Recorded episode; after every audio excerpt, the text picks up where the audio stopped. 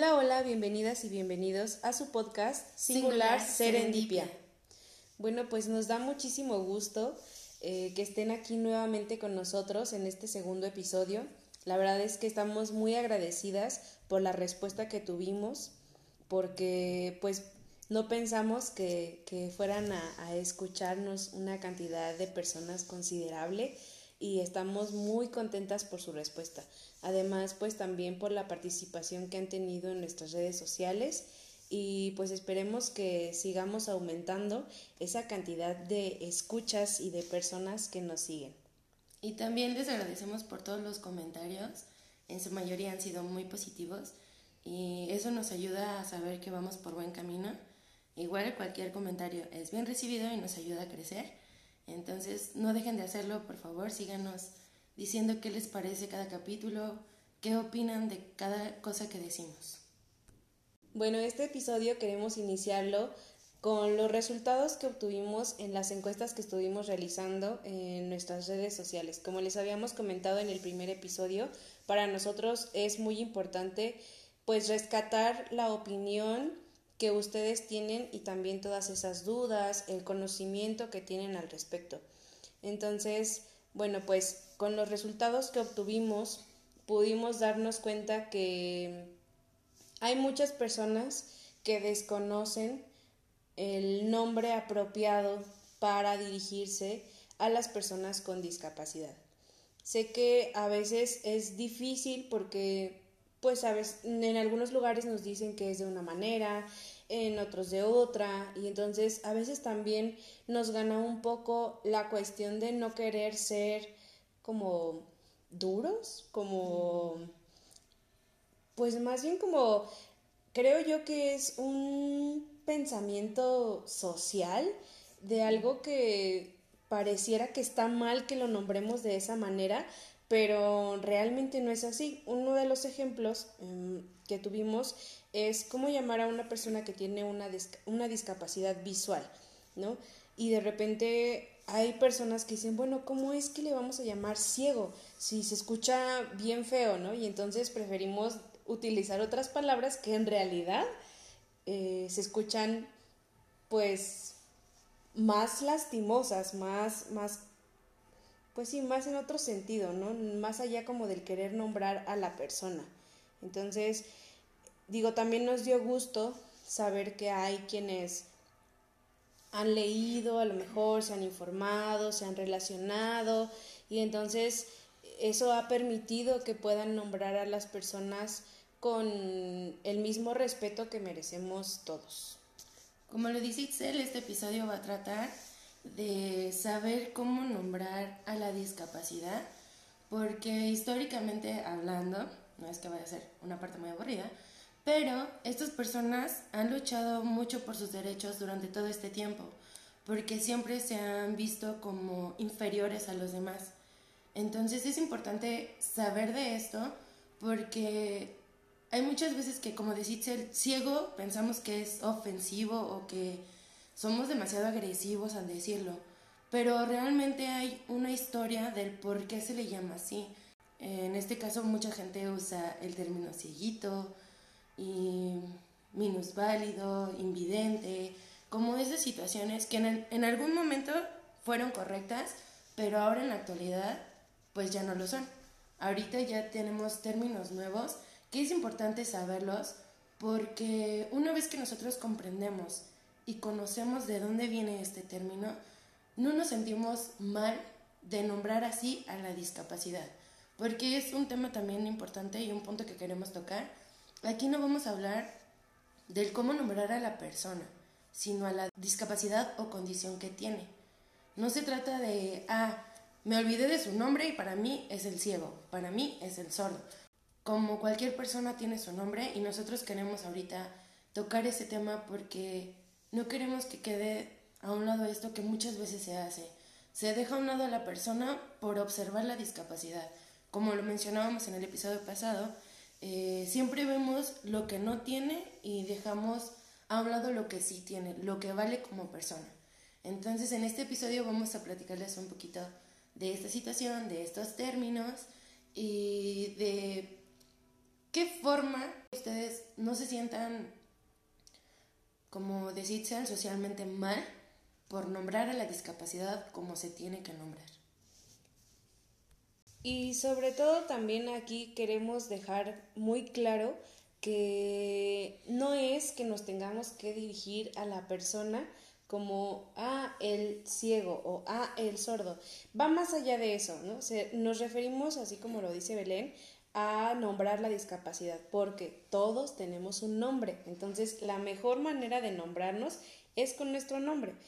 Pero también en este sentido, el nombrar la discapacidad también tiene que ver con la identidad de ese grupo de personas.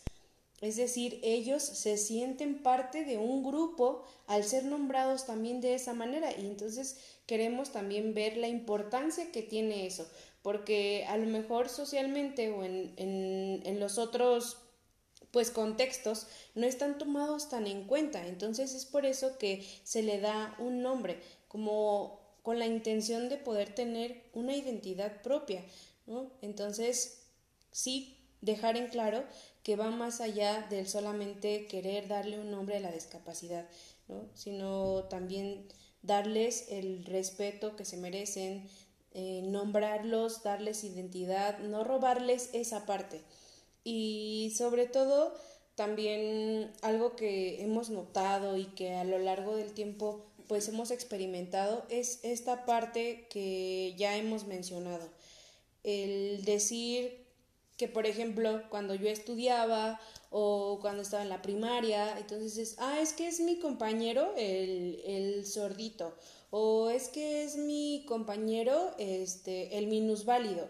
Entonces, solemos tener como este tipo de expresiones para dirigirnos a las personas más allá de el darle el valor que se merece como persona y no concentrarnos como, ah, pues es que es esto porque no tiene la visión o porque no tiene el sentido del oído o porque no puede caminar, ¿no?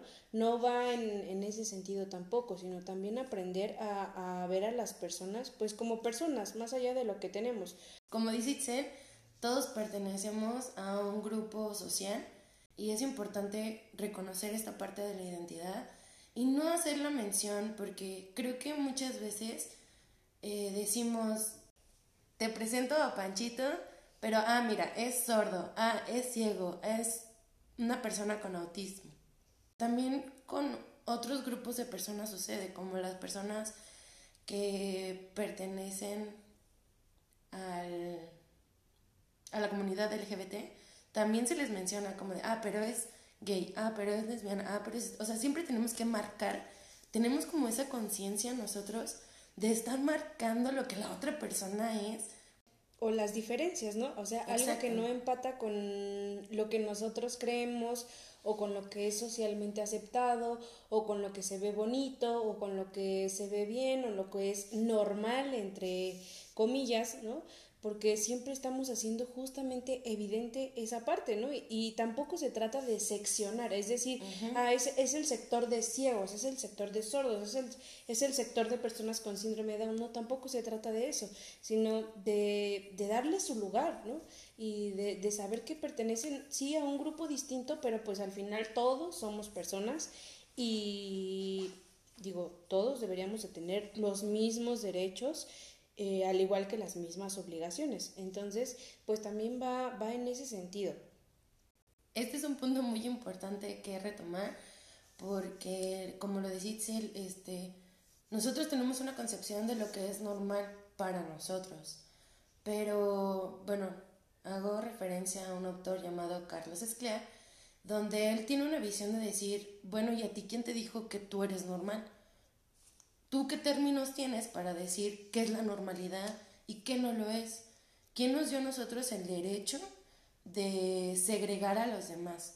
De marcar y de señalar y de decir, tú no eres normal porque tienes esto o porque no tienes esto y yo sí. En ese caso, pues ninguno de nosotros sería normal, porque todos somos diferentes, todos tenemos, tanto físicamente como mentalmente, tenemos nuestras propias diferencias y entre nosotros no hacemos esa distinción, ¿por qué si hacerlo con otras personas? ¿Por qué nosotros tenemos el derecho de señalar, de ubicar al que vale menos que yo y de dónde saqué que vale menos que yo, según quién. ¿Por qué estoy yo determinando quién es menos que yo, quién puede menos que yo? Cuando a lo mejor esa persona puede ser mejor que yo en otras cosas. Por ejemplo, como les mencionábamos, trabajamos en una escuela para niños ciegos y es impresionante observar el talento musical que hay dentro de esa institución.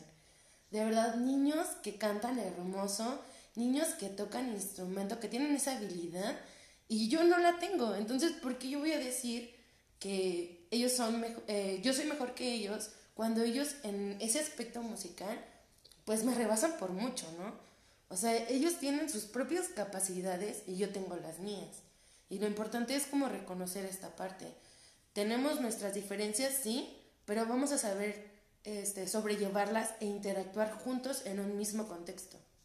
Y bueno, otro punto importante que, del que hemos platicado también ya y pues también recibido clases hasta de eso, eh, es de cómo utilizamos ciertas palabras para ofenderlos.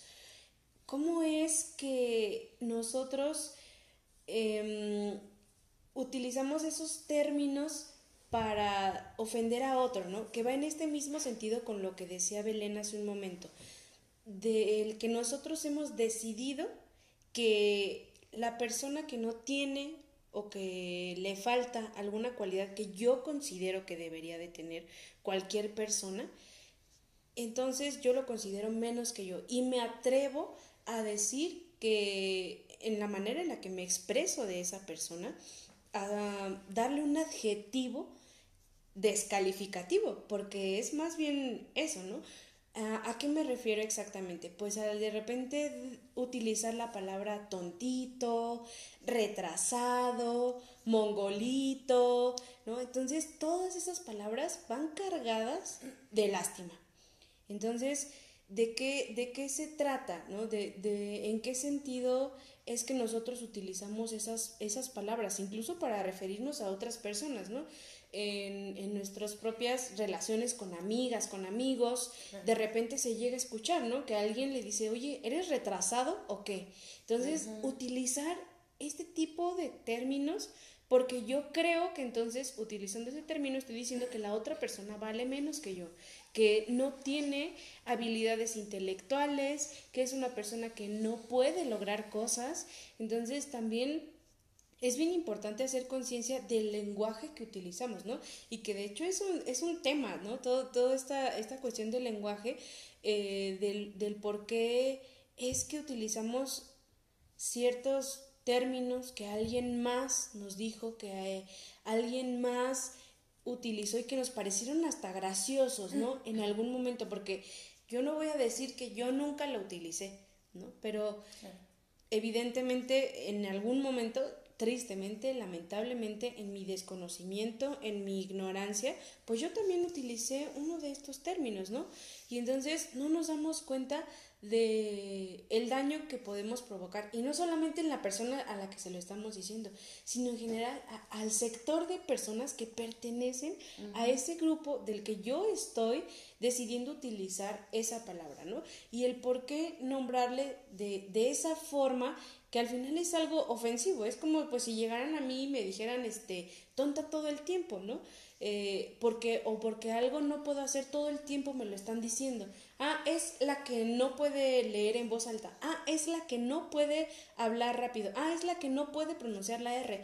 Y digo, evidentemente pasa, tristemente pasa, ¿no? Que en, en las escuelas, por ejemplo, pues de repente hay, hay docentes que, nombran a los niños o a las niñas con las cosas que no hacen.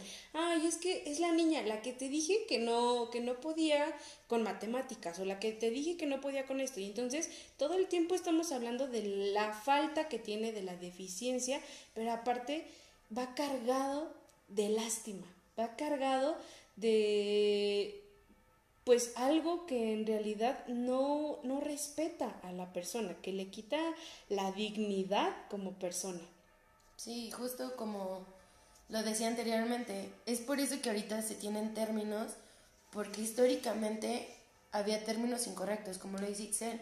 Antes era de menospreciar, de incluso insultar, porque yo creo que a ninguna persona le gustaría que le digan, ay, es que estás bien tarado, o ay, es que esto, ¿no? Y como dice Itzel, o sea, creo que todos hemos pasado por eso. Incluso a lo mejor no hemos hecho referencia de la persona con discapacidad a otra con el sentido de insultarlo, pero lo hemos escuchado de un amigo y nos reímos. Yo recuerdo que alguno de mis compañeros le ha de haber dicho a otro, ¿que estás discapacitado o qué? ¿Qué estás esto? Y a lo mejor a mí me causó risa, ¿no? Como de, ay, sí, no, qué tonto. Pero en esta parte donde no estaba relacionada en este ámbito, donde no conocía de esta, pues de esta información, eh, no hice nada al respecto.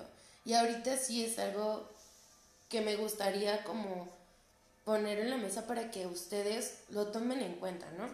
Porque es importante para, pues, a final de cuentas, estar en una sociedad de respeto.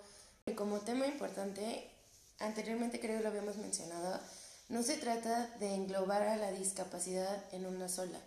Hay distintas discapacidades y es importante reconocerlas para dirigirnos a la discapacidad de forma correcta. Vuelvo a retomar, no a la persona, a la discapacidad. Bueno, nos gustaría compartirles este, los términos correctos que se usan o que están establecidos ah, en la actualidad. Empecemos con personas con discapacidad, ese es el término correcto, y uno de los términos incorrectos es personas con capacidades diferentes o especiales. ¿Por qué es incorrecto esto? porque todos tenemos personas con capacidades diferentes. Como lo mencionaba hace un momento, los niños que, eh, de la escuela en la que trabajaba eran muy buenos en música, esa era su capacidad, la que yo no tenía. Desde ahí tenemos capacidades diferentes. Ellos van a tener sus propias capacidades, como Itzel y yo vamos a tener nuestras propias capacidades. Eso quiere decir que todas las personas, sin importar la condición física, social, mental o lo que ustedes quieran, tenemos capacidades diferentes. Y especiales, pues todos somos especiales. Ah, eso suena muy romántico, pero no es como especial, pues le dices a la persona que quieres, a alguien que es importante para ti, ¿no? Otro de los términos que utilizamos mucho es llamarles angelito, enfermito, malito, persona disminuida, inválido, persona diferente, incapacitado, y todos estos términos, como ya habíamos dicho hace rato, van cargados del desprecio, ¿no? De el, el ser lastimoso, o sea, como yo entiendo que hay muchas personas que lo hacen con la intención de no verse eh, o no sentirse como que lo están haciendo mal, o sea, porque es como, como que se piensa que hacerlo en diminutivo, o sea, porque no es nada más llamarle enfermo, este, es un ángel, ¿no? O sea, es, es hacerlo en diminutivo, o sea, además de, es enfermito, es angelito, y, y a veces también eso hace que uno trate o más bien siempre, o sea, eso es lo que provoca que uno trate a esas personas de manera diferente. ¿no? O sea, de, de, decir, ay, pues sí, es que está malito. Y entonces ya desde ahí, desde cómo yo le estoy diciendo, ya va cargado de mi prejuicio, ya va cargado de toda la idea que yo tengo de alguien que está malito. O sea, malito estoy yo cuando tengo gripa, ¿no? O sea, malito estoy yo cuando tengo otro tipo de enfermedad, pero e, en este caso, pues no nos estamos refiriendo a esto. Ahora, eh, por ejemplo, esto de llamarlo angelito, pues también es una tendencia que, fue cambiando con el tiempo, porque en un principio, eh, si algunos de ustedes eh, han escuchado o a lo mejor cuando vimos algo sobre, sobre historia, pues las personas que nacían con una discapacidad eran segregados, eran escondidos, eran asesinados, entonces no había como tal ni derechos ni nada para, para ellos. Entonces fue hasta después, porque incluso em, estas personas eh, eran nombradas como un castigo divino, ¿no? Era relacionado mucho con, con ello, como que a lo mejor tenía el demonio o que les habían hecho un embrujo, bueno, tantas cosas. sus papás habían sido malas y ese era su castigo. Así es, ¿no? Y todavía incluso hay esta tendencia, ¿no? De, de, de repente decir, pues, ¿qué habrás hecho mal para tener un hijo así? Híjole, qué difícil, qué duro hacer un juicio de ese tipo. Yo quiero que de verdad nos, nos demos cuenta y hagamos un poco de conciencia de lo que podemos provocar con las palabras que utilizamos. Entonces, estos temas pues son muy importantes y yo quisiera como mencionarles del por qué, bueno, a mí me quedó muy claro del por qué los diminutivos no son correctos al utilizar. Eh, como habíamos mencionado, trabajamos con un profesor, el maestro Salvador, que era el director de la escuela de niños ciegos. Y él era una persona con discapacidad visual, era una persona ciega. Y yo recuerdo que en una clase nos dijo, al ustedes usar el diminutivo, están haciendo menos a la persona. Están dudando de la capacidad que tiene. Y yo sé que suena, a lo mejor para nosotros suena mejor decir cieguito, como que es como más quedito, como más tranquilo. Como, si fuera un cariñito. Ajá, como si fuera un cariño, exacto, como si fuera un cariño. Y el maestro se enojaba mucho porque decía, o sea, no, tienes que llamarlo como es, no lo menosprecies, porque tú estás diciendo que vale menos. En ese aspecto tú estás diciendo que vale menos. Y también lo recuerdo por una experiencia que tuvimos hace tiempo. Nosotros llevamos a los niños a la feria de aquí de Querétaro y un guardia estaba en la puerta y nos apenas nos iba a dejar entrar y, o sea, este término, es que son unos angelitos y si nos veía regañar a los niños porque nosotras, como yo le decíamos, nosotros tuvimos la experiencia, al principio era de terror, pero al final te dabas cuenta de que son niñas como cualquier otro y tenías que ponerles reglas, tenías que decirles, a ver, no, aquí respetamos, aquí esto, aquí lo otro, ¿no? Y como cualquier niño pues estaba inquieto y todo, pero nosotras no nos tentábamos el corazón para llamarles la atención. Nosotros ya sabíamos que ellos tenían que comportarse en cualquier lugar al que íbamos. No, nosotras no hacíamos esta distinción. Y el Señor era como, no le diga nada, no le grite. Y era como, Señor, es mi trabajo. Son niños y también tienen que aprender a comportarse en la sociedad. Estos pequeños pensamientos, estas pequeñas acciones, estas pequeñas palabras que el Señor decía, son las que nos hacen dar cuenta de que seguimos con lo mismo, o sea, les perdonamos o los justificamos por ciertas situaciones a las que no deberíamos, porque los estamos tratando diferente y no debemos tratarlos diferente. Tal vez para nosotros es como, es que así me siento bien, así no le estoy haciendo mal a él, ¿no? Pero en realidad es todo lo contrario, le estás haciendo el peor mal de todos.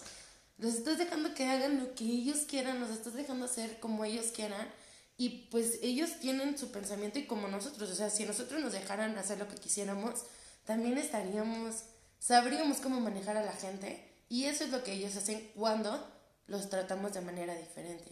Entonces esto es como súper importante, quería comentárselos porque es real, nos ha pasado y sí, no debe de seguir este pensamiento por lo mismo de no menospreciar a las personas, no tenerles lástima, no sentirnos mal y es que además es una realidad a la que se enfrentan muchos papás y muchas mamás al tener eh, un hijo con una discapacidad, ¿no? ¿Por qué? Porque entonces justamente pues se justifica. Entonces el decir, ay no, es que eh, lo que pasa es que mi hijo o mi hija no sabe comer con cuchara. Entonces yo le doy de comer, porque es que si no se llena todo, hace un batidillo, y digo, esto es por decir lo menos, ¿no? Pero a veces tenemos niños o niñas que son groseros o que pues obviamente también hacen travesuras y los papás pues no le llaman la atención y entonces se queda como, no, es que pobrecito, lo que pasa es que como está enfermito, no entiende. Y entonces seguimos con esta tendencia, ¿no? Eh, porque, digo, cabe señalar que evidentemente cuando teníamos a los niños en la escuela, hablamos de esta experiencia porque es como la que tenemos un poco más, este, pues más fresca, por así decirlo, ¿no? Eh, pero y, y fue algo que, que nos marcó mucho.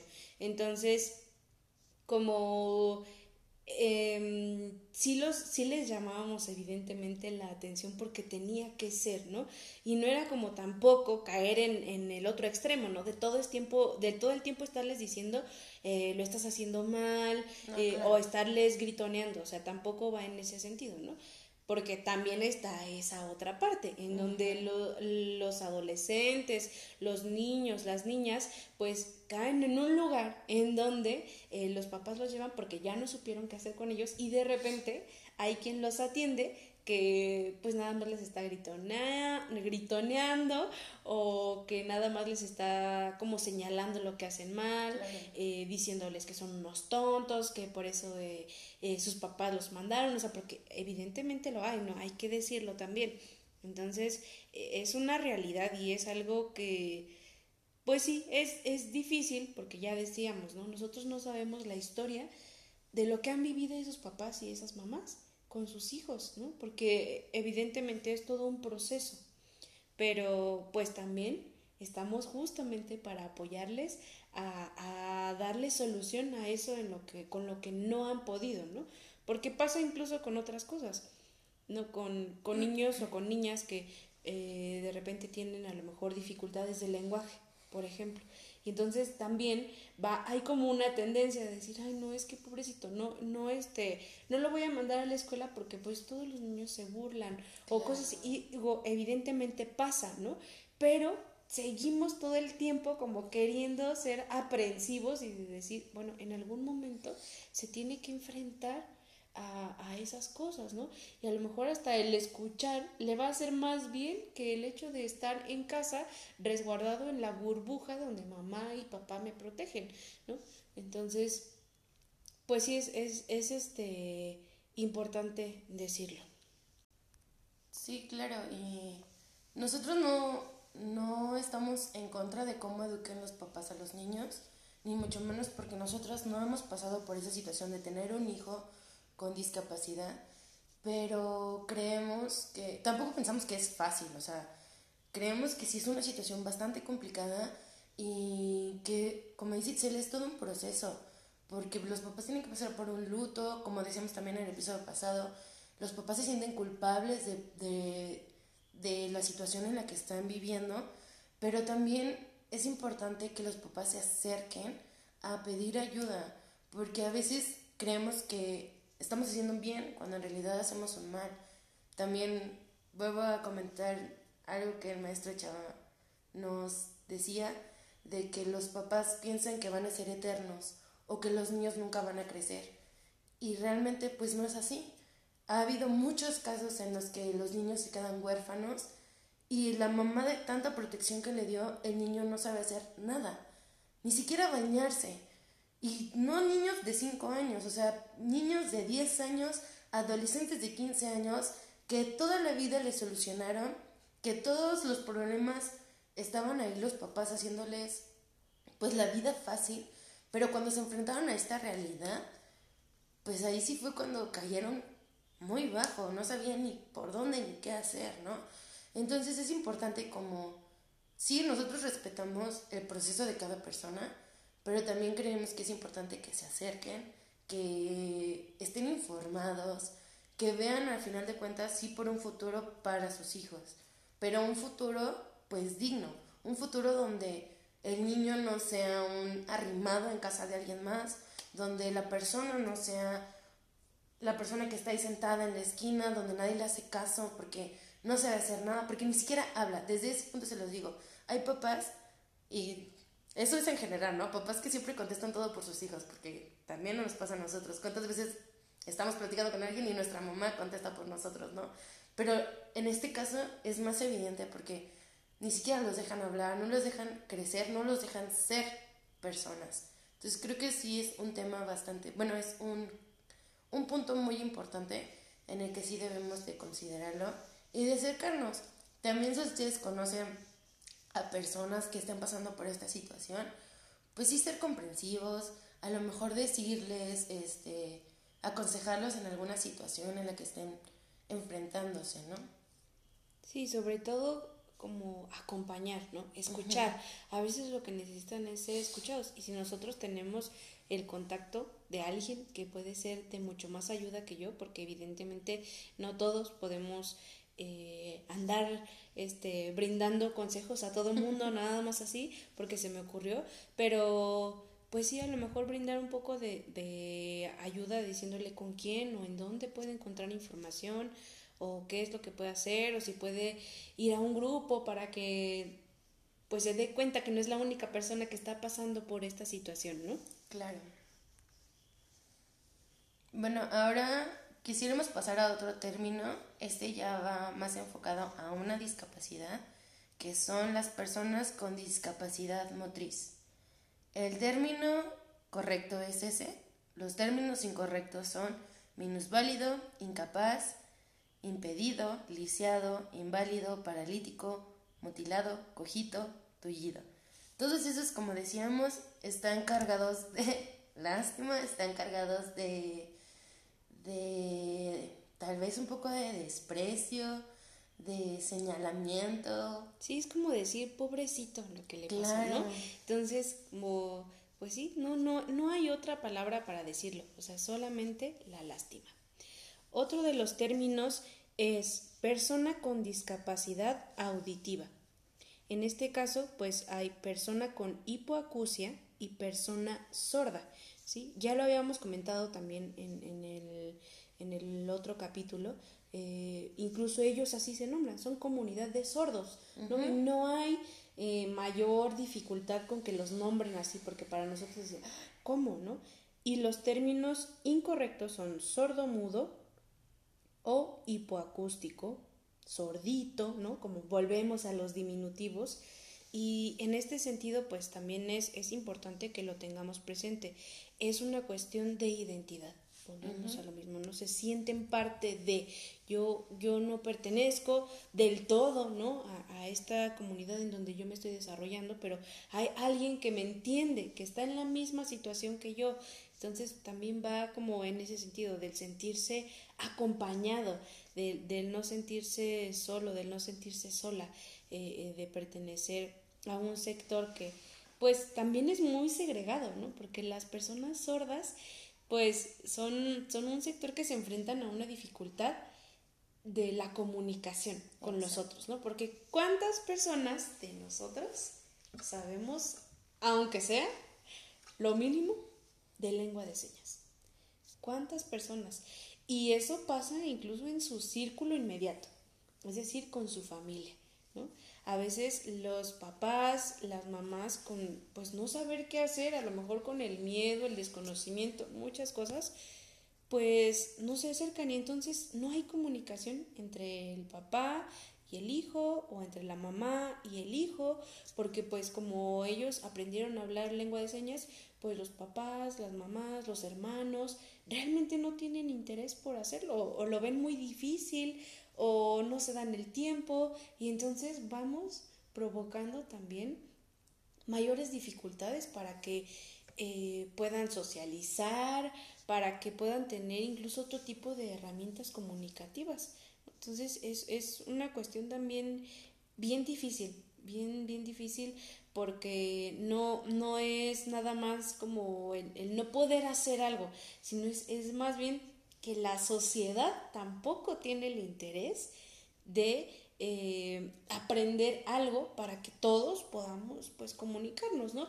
Evidentemente sí es algo difícil porque yo tengo la experiencia de aprender un poco, tampoco digo que soy experta, pero aprender un poco de lengua de señas y yo de verdad, yo los primeros días yo decía, no, ya basta, yo, yo no puedo, para mí es muy difícil, no me va a salir porque evidentemente implica práctica, em, implica el estar como todo el tiempo atento, implica estar estudiando, implica estar leyendo, investigando, o sea, muchas cosas, ¿no? Y a lo mejor muchos puedan decir, no, pues, ¿para qué? O sea, ¿para qué me esfuerzo? Al fin, no conozco a nadie sordo, ¿no? No, no tengo un amigo sordo, no tengo eh, una compañera sorda, pero justo va como en cuestión de trascender eso, ¿no? De verdad, la primera vez que me tocó ya aprendiendo lengua de señas, eh, encontrarme con un chico sordo en la calle, eh, y que se acercó, no sé, para preguntar algo y yo me di cuenta de que era sordo, porque él me lo dijo con, con la seña específica, y el poder comunicarme con él, para mí fue una satisfacción, pero lo más satisfactorio fue ver su cara, de decir, alguien, alguien me entendió en la calle, o sea, en este mundo de personas, porque pues estaba buscando una dirección. Entonces yo de la manera que pude, o sea, traté como de decirle, vuelvo, yo no soy experta, entonces traté como de, de comunicarme, ¿no? de darme a entender. Y el ver su expresión de decir, híjole, al fin hay alguien que, que me pudo ayudar, ¿no? Eh, porque también hay esta tendencia como de correr, ¿no? De, ah, no, no sé, ¿no? Y te vas. Y entonces como uno piensa que por ignorarlo ya va a desaparecer o no sé, ¿no? Pero sí, es como, ah, yo me voy a esconder aquí debajo de este arbolito y ya nadie me va a molestar. Entonces, sí es también como el ser un poco más empático, ¿no? Con, con lo, la situación de cada uno. Sí, claro, y bueno, en episodios posteriores vamos a estar hablando más en concreto de cada discapacidad porque hay mucho de qué hablar de cada una y en específico de esto de las personas sordas, pues sí tienen toda una, mmm, digamos, una batalla histórica por los que, bueno, he escuchado más que han sido los que más han luchado por sus derechos, ¿no? Eh, a lo mejor en, en episodios que siguen, pues les digo, vamos a comentar un poco más en específico de esto, pero como dice Itzel, es importante como estar conscientes de todo lo que hay a nuestro alrededor porque uno nunca sabe realmente cuándo se va a enfrentar a esta situación. Si me puede tocar a mí, si le puede tocar a mi mamá, a mi papá, a mi hermano, a mi abuelito, quien ustedes quieran, eh, saber afrontar esta situación de la mejor manera, porque hay muchas situaciones a las que la gente que pertenece a este, a este grupo de personas con discapacidad, pues a veces ellos sí quieren salir adelante y nosotros somos los que los detienen. O sea, la sociedad es la que dice, no, tú no. O sea, tú ahí quédate, no puedes hacer esto, ahí quédate, ¿no? Y les quitamos ese, ese, ese poder, esas ganas de sobresalir, de, de hacer algo. Y nosotros estamos con, sí, déjenlo ser, pero pues por fuera va a haber gente que les va a decir, no, ahí quédate, tú no hagas nada. Entonces es importante como conocer esto. Lo digo por el caso de Itzel, Itzel tuvo pues como la actitud de ayudar a esta persona, pero cualquier otra persona hubiera sido como, ay, no te entiendo, bueno, ya me voy. O sea, como evitar esto, ¿no? Cuando esa persona pues quería llegar a un lugar y otra persona le está frenando, porque no sabe cómo ayudarle, no sabe cómo acercarse. Y sí es importante que culturalmente estemos conscientes de todo lo que nos rodea. No nada más somos nosotros y nuestra familia, sino hay todo un mundo por fuera que está compuesto de personas tan distintas, de personas que pueden ser personas con discapacidad, pero pueden ser personas con quién sabe qué discapacidad, ¿no? O sea, no solamente una, sino cualquiera. Y es bueno saber cómo poder ayudar, cómo poder este, enfrentar esta situación, cómo acertar a cada cosa a la que nos enfrentamos. El siguiente término es persona con discapacidad visual y aquí, igual que las personas con discapacidad auditiva, se dividen en dos, personas con baja visión y personas ciega. Se dividen en dos porque también hay un cierto estudio que determina cuál es la persona que tiene ceguera y cuál es la persona que tiene baja visión. Y los términos incorrectos son invidente, cieguito, no vidente ni corto de vista. Así es, y también digo, ya hemos comentado también un poco más de, de este sector eh, y de la importancia de nombrarlos de, de la manera que, que, se debería, ¿no?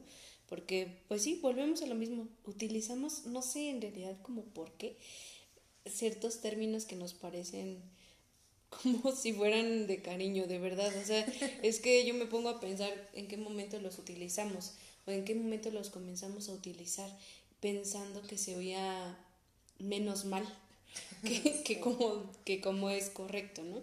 Este, yo me acuerdo muchísimo también que en algún momento el, el maestro Chava nos decía, hasta en la Biblia dice, ¿no? O sea, habla de ciegos, nunca dice eh, un invidente, este, un cortito de vista, o sea, no, no utiliza esa palabra. Entonces decía, bueno, si ya está ahí, pues también uno lo debe de utilizar con normalidad, ¿no? Bueno, por decir algo, ¿no? Y bueno, la siguiente discapacidad es persona con discapacidad intelectual. En este caso, pues hay distintas también. Puede ser una persona con síndrome de Down, con síndrome de Red, entre otros. Lo incorrecto es retrasado mental, mongol, mongolito, tonto, tarado, deficiente, retardado, tontito, o sea, todavía como si tonto no fuera lo suficientemente ofensivo, todavía lo hacemos en diminutivo. Entonces, ya, ya comentamos un poco también al respecto del por qué no tendríamos que utilizar este tipo de términos, que en realidad hasta lo utilizamos para, para molestarnos unos a otros, ¿no? De repente alguien hace un comentario que a lo mejor a nosotros nos parece menos inteligente y entonces decimos, ay, estás bien mongolito, ¿no? O cosas así. Entonces digo, bueno, en la medida de, de, de que uno va aprendiendo y uno va, pues sí, siendo como estando inmerso en este ámbito, pues es como te das cuenta, ¿no? De, todas estas realidades y de todas estas dificultades que nosotros mismos nos vamos poniendo para poder comunicarnos y relacionarnos con los demás. El siguiente término es persona con discapacidad psicosocial o mental. Y los términos incorrectos son loco, loquito, demente, insano, trastornado, esquizofrénico. Como les decíamos, eh, no solamente es una discapacidad, hay una variedad de discapacidad y es importante reconocer qué es discapacidad y qué no lo es. Por eso es que quisimos, quisimos eh, hacer énfasis en estos términos y darles a conocer un poquito más de esto, ¿no? Porque a lo mejor hay personas que no conocen o no saben que también las personas pues pueden tener discapacidad motriz o en esta parte de la discapacidad psicosocial o mental, pues también es importante reconocerlas, ¿no? Porque sí muchas veces decimos, ay, este está loquito, ay, este pobrecito enfermito, ay, qué miedo, ¿no? Mejor hay que hacernos más para acá. Y realmente pues no, no va tanto en ese aspecto, sino hay que conocer e informarnos más de qué trata. Y claro, con esto no estamos diciendo que cuando veamos una persona en la calle que consideremos que tiene algún algún tipo de discapacidad psicosocial, ¿no? O, o, alguna situación así, pues no significa que nos vamos a acercar con todos, o sea, no estamos diciendo eso, sino más bien va como en el sentido de, de pues también respetar a las personas. Digo, aquí en el centro de Querétaro siempre hay, hay muchas personas que están en esta situación y entonces realmente no sabemos qué hay detrás de, ¿no? Cómo es que, que, llegaron a este punto. Evidentemente hay quienes llegaron a, a tener alguna enfermedad mental porque pues fueron, em, digamos, aspectos o pues sí, como condicionantes eh, de otro tipo, ¿no? No que fuera como crónico degenerativo, ¿no? O que fuera hereditario. Eh, sino que a lo mejor la desarrolló porque era adicto o este porque recibió un golpe, bueno, pueden ser muchas, muchas, muchas las causas para ello, ¿no? Pero a lo, a lo que vamos es que también es un sector que está bien segregado, ¿no? Incluso no se le ha dado del todo la atención a la a la cuestión mental, a la cuestión psicológica, a la cuestión emocional, ¿no? Incluso estando ahora en esta situación de la pandemia, tantos casos que de verdad se han pues desencadenado de, de toda esta situación que estamos enfrentando y seguimos como sin darle la importancia, ¿no? Como pues si el hecho de que una persona eh, tenga depresión o si el hecho de que una persona eh, manifieste que tiene demasiada tristeza o que tiene episodios de angustia eh, fuera menos importante, fuera como, ay, es que solamente lo hace por llamar la atención, ay, es que, y entonces vamos justificando con cosas de ese tipo eh, una situación que es, es compleja. es difícil desde la persona, obviamente, que lo vive, como para las personas que están a su alrededor, ¿no? también esa debería ser una tarea bien importante. Amigos, amigas, vayan a terapia. sí, creo que es importante porque, como dices, no es hacer menos o pensar que no es tan importante. O sea, realmente, pues ahorita todos, cada quien tiene sus problemas, cada quien tiene su mente y en su mente pueden pasar mil cosas. Y tenemos que saber cómo trabajar con ello, o sea, qué, qué hacer para que no nos afecte, ¿no? Y sí, algo que dijo Itzel muy importante, se trata de respetar. Pues sí, de no hacer un, juicio sobre algo que no conocemos o sobre la actitud que estamos viendo de alguien y que nos atrevemos a decir, ay, es que es bipolar, ¿no? Incluso se volvió como tendencia un tiempo, a lo mejor ahora menos, no sé, tal vez porque convivo menos con adolescentes, pero eh, de repente como utilizar el término, ay, pues es que eres bien bipolar, ¿no?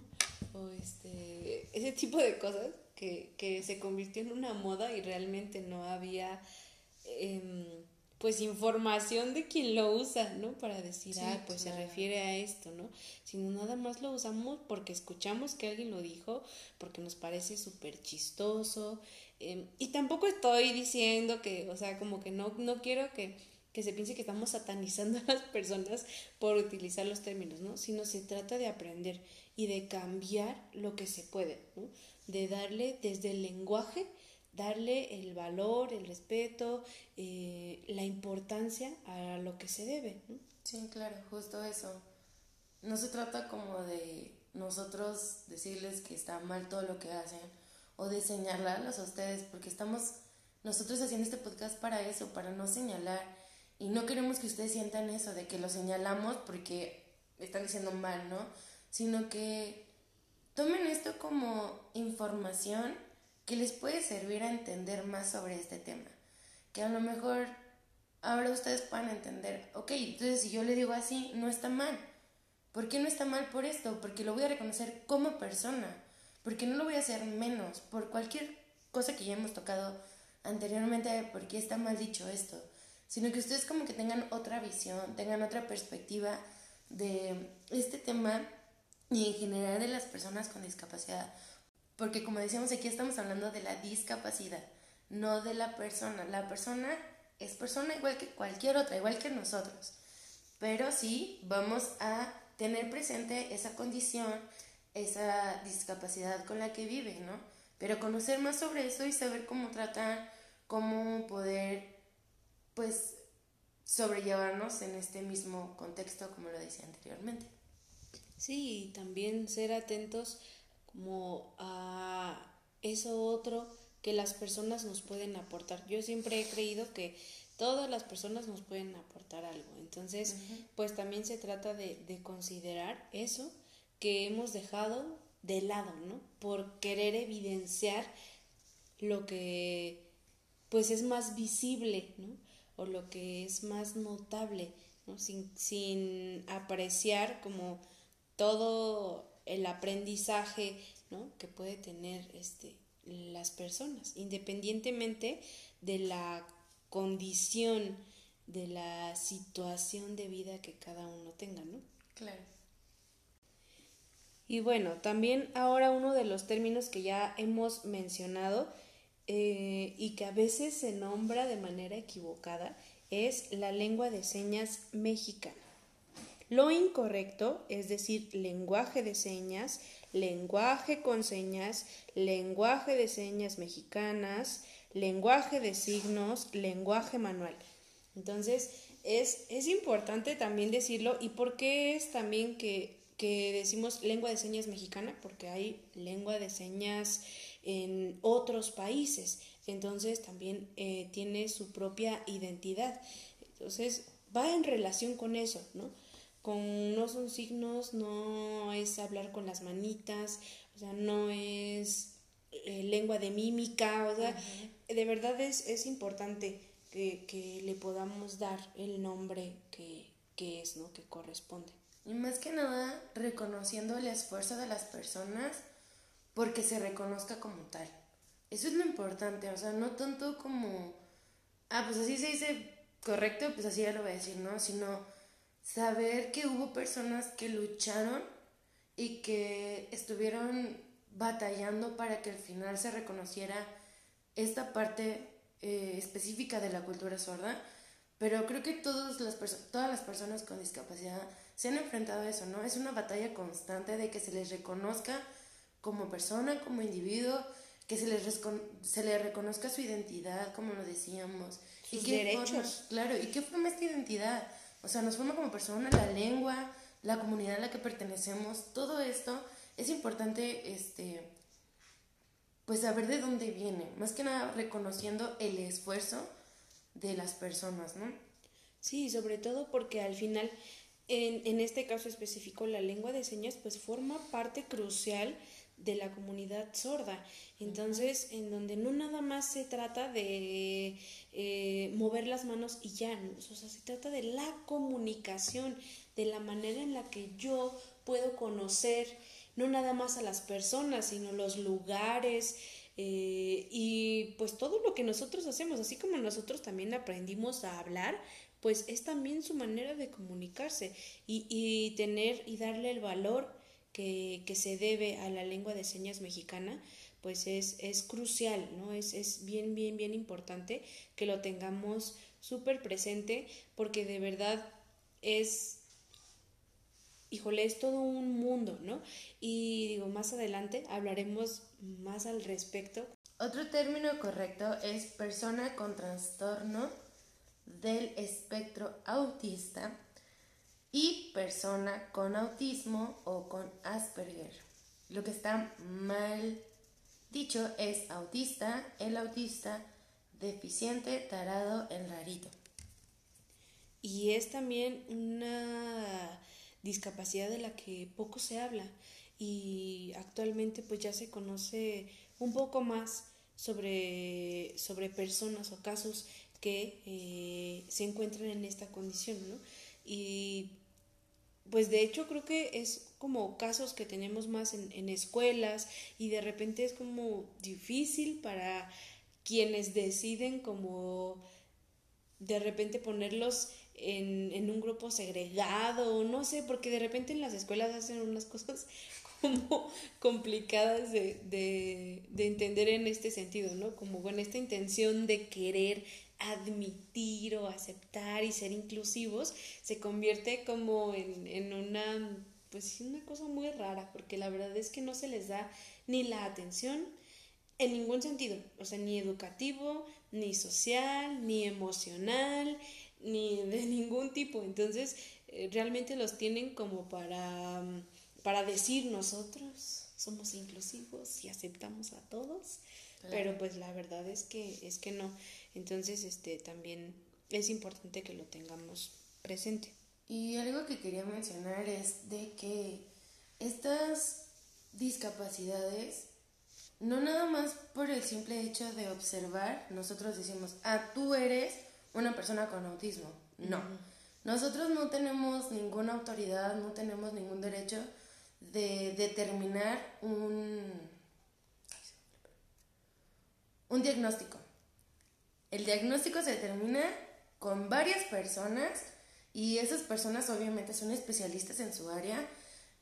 Eh, algo que es importante creo mencionar es que la educación tiene que trabajar en conjunto con la medicina, porque muchas veces los papás se quedan con la medicina y solamente con ello piensan que va a pasar algún milagro, que con alguna operación sus hijos se van a a curar, que es un término incorrecto porque la discapacidad no es una enfermedad. Las enfermedades se curan, la discapacidad es una condición y la discapacidad pues se opera o lo que ustedes quieran decirlo, pero al final de cuentas no es una enfermedad. Entonces sí es importante como saber en esta parte y saber distinguirlo, ¿no? Sí lleva una parte médica, claro, que es la que determina cierta parte del diagnóstico, pero también esta parte educativa es la que complementa el diagnóstico. Y la psicología, ¿eh? Ah, sí, y la psicología, sí, perdón, también. Les decía, o sea, es un grupo de especialistas que determinan, o sea, realmente para sacar un diagnóstico pulido, perfecto y que sea correcto, Se necesita de muchas opiniones, no solo una persona puede determinar. Y lo digo más por este aspecto de las personas con autismo, porque, como decía, incorrectamente está dicho el rarito. Y como es el rarito, ah, tiene autismo. Y ni siquiera sabemos realmente cuál es la historia del niño, cuál es la historia de la familia, cuál es la situación del día tan solo. O sea, por un día que se comportó diferente, para mí es rarito, ¿no? O sea, no somos nadie para nosotros determinar la situación de cada persona o la condición. Sí, hay mucho esta tendencia, incluso también con la hiperactividad, ¿no? Que es ah, algo que así es como el pan de cada día, o sea, de verdad mm, es como de repente al consultorio llega eh, la mamá súper asustada y me dice es que en la escuela me dijeron que mi hijo es hiperactivo y entonces eh, llegan con todo el diagnóstico entre comillas porque solamente quien lo determinó fue la maestra o el maestro o los maestros que tiene en la escuela y entonces ya el niño ya fue catalogado, ya fue etiquetado como eh, hiperactivo, ¿no? Entonces hay mucho de también esta tendencia y hay que tener cuidado con ese tipo de cosas porque no, vuelvo a lo mismo, no estamos conscientes de todo lo que podemos provocar en los demás, o sea, la preocupación de los papás, de las mamás y también la inteligencia de los niños y de las niñas que se saben con esa etiqueta, ¿no? De decir, ay, pues al fin que ya me dijeron que soy autista o al fin que ya me dijeron que soy la hiperactiva del salón, ¿no? Eh, o que tengo déficit de atención, entonces me puedo estar haciendo la que no escucho porque pues al fin que la maestra o el maestro ya me dio ese papel, ¿no? Entonces de verdad se lo, se lo toman ya en serio. Y entonces ahí sí ya tenemos una complicación. Entonces sí es importante también este, decirlo. Y ya por último, pues el, término eh, que el día de hoy queremos compartir es personas con aptitudes sobresalientes. Lo incorrecto es decir sobredotado, superdotado, genio, cerebrito, intelectual, listo, demasiado listo, ¿no? Ese tipo de cosas.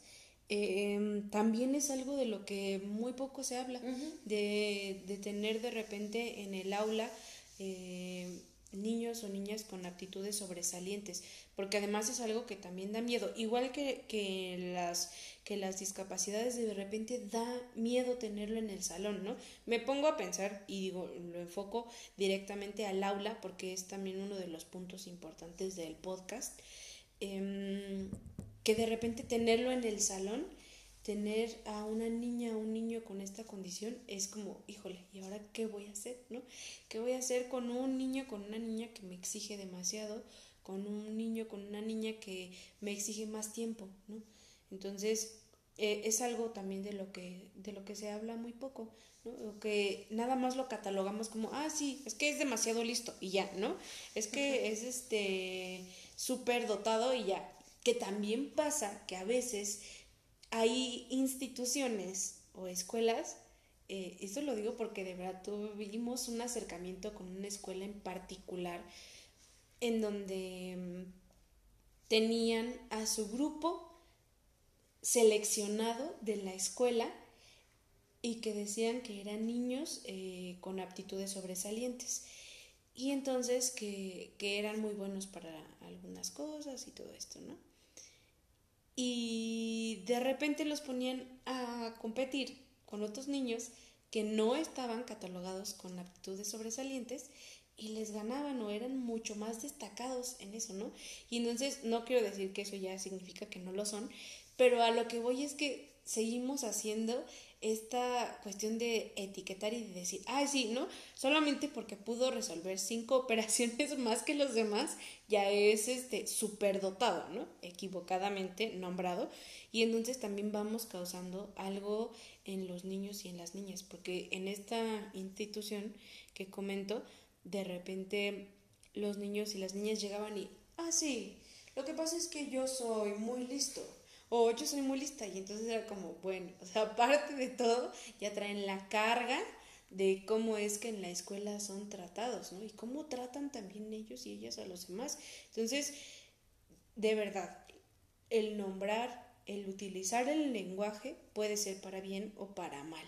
Entonces, debemos de ser como más este, cuidadosos, más conscientes de cómo es que decimos las cosas, en todos los sentidos. Sí, la verdad es que sí, como les decía, también en esta parte es importante el diagnóstico. Nosotros no podemos determinar que solamente porque un día me respondió todas las preguntas y sus compañeros ninguna, ya entonces él va a ser el niño con aptitudes sobresalientes. Determinar que es un niño con aptitudes sobresalientes va más allá de una sola prueba, va más allá de una sola respuesta, va más allá de muchas situaciones, ¿no? Y pues, amigos, para que no se metan en conflictos, llámenos por su nombre. Eso es, todo, ¿no? Eso, después de todo este choro que nos echamos, el punto es, díganles por su, nombre. De verdad, o sea, eh, si ustedes tienen la posibilidad de tener cerca a una persona con una condición de vida distinta, llámale por su nombre. Dile su nombre, para eso lo tenemos, de verdad. Entonces, no, no se trata de otra cosa, como decíamos, el propósito es nada más hacer más conciencia, no es que nosotros queramos decirles, ay, ahora lo tienes que hacer así, o ahora tienes que ser, no, sino de ser un poco más conscientes de un sector que ha sido muy segregado, ¿no? Y que a pesar de que se ha hecho la lucha, pues sigue siendo segregado. Entonces, de también darle la importancia, el valor que se debe de tener hacia, hacia la condición de vida de cada uno. Entonces, esa es la intención. Y creo que también es importante este, esta parte de no señalar, porque para las personas adultas, ellos ya saben qué condición tienen. Ustedes no tienen que señalársela. Y en los más pequeños les voy a compartir una, una anécdota que me pasó hace poco. Yo estoy trabajando de manera particular con algunos de los niños que fueron mis alumnos y una de estas niñas pues tiene discapacidad visual, es una persona ciega y me sorprendió mucho que ella me preguntara, maestra, ¿qué es ciego? Y yo me quedé como, ah, ok, un ciego es la persona que no puede ver. Pero, ¿por qué hago esta mención? Porque ella no se está viendo diferente a mí. Ella, para ella solamente soy otra persona, soy su maestra que está ahí apoyándola. Ella no está haciendo señalamiento en su discapacidad. ¿Por qué la voy a hacer yo? Ella tendrá su momento de reconocerse como persona con discapacidad visual. Ella solita, con su familia, y yo voy a estar apoyándola si me necesita. Pero yo no voy a ser quien señale la condición que tiene. Y tampoco en las personas grandes, eh, en las personas adultas más bien. Ustedes no, no hagan evidente lo que ellos ya saben. Ustedes no piensan que ellos se despiertan todos los días sabiendo, soy sordo, soy ciego. No necesito que alguien más me lo diga, no necesito que alguien más me lo señale. Yo trato de llevar mi vida normal, yo trato de llevar mi vida a lo que mi condición me permite y espero que los demás me acepten sin tenerme lástima y me integren a esta parte. Que después hablaremos de este término de integración porque también está un debate. Pero al decir integrar es reconocerlo como persona y que esté formando parte de nuestra sociedad, a final de cuentas como una persona activa, como una persona que propone, como una persona que se le reconocen sus capacidades y no tanto su discapacidad. Así es. Entonces, lo importante y no solamente con las con las personas que tienen una condición de vida distinta, en este caso con las personas con discapacidad, sino pues en general con todos. Tendríamos que reconocernos por lo bueno que nos aportan, por, por lo que sí son y, no, y dejar de lado como el decir tú no tienes esto, ¿no? tú no eres esto, para, que, para que podamos tener un, una convivencia mucho más sana incluso apoyarnos más en, en otros aspectos, ¿no? Ahora que estamos pasando por una situación bien difícil, para, habrá para quien es más fácil sobrellevar las cosas, pero habrá de, de verdad quien está pasándola mal. Entonces también el, el, ser empático, el escuchar, pues creo que va a ser de mucha ayuda. Y pues bueno, este fue nuestro segundo episodio. Esperamos que el día de hoy también haya sido serendipia para ustedes. Eh, ojalá que nos sigan escuchando, de verdad nos da muchísimo gusto que compartan nuestro podcast, que nos escriban que nos hagan llegar todos sus comentarios, les agradecemos mucho. También nosotras estamos aprendiendo, evidentemente la hemos regado a lo mejor en alguna cosa que vamos diciendo. Eh, estamos también aprendiendo a grabar el podcast, entonces también téngannos paciencia si se escucha ahí el corte medio raro, pues también es porque estamos aprendiendo de esto. Entonces, muchísimas gracias y pues esperamos que, que nos puedan seguir escuchando en el próximo episodio.